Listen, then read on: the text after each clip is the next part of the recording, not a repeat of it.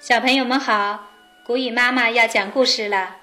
今天我们继续欣赏《恐龙王国大百科》：昔日霸主。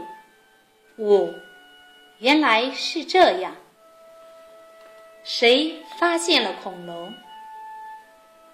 在一百八十多年前，英国南部苏塞克斯郡有一个叫刘易斯的小地方。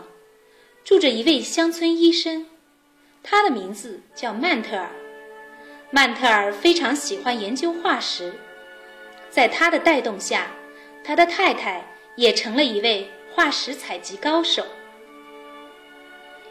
一八二二年三月的一天，因担心在外行医的丈夫会着凉，曼特尔夫人决定给丈夫送外套，但在路上，她无意间发现。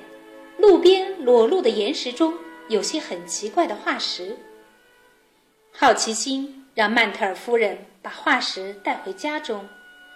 过不多久，曼特尔先生回家了。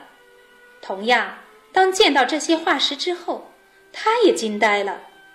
见多识广的曼特尔先生从未见过这么大、这么奇特的化石。随后不久，曼特尔先生。又在发现化石的附近，找到了许多类似的牙齿和骨骼化石。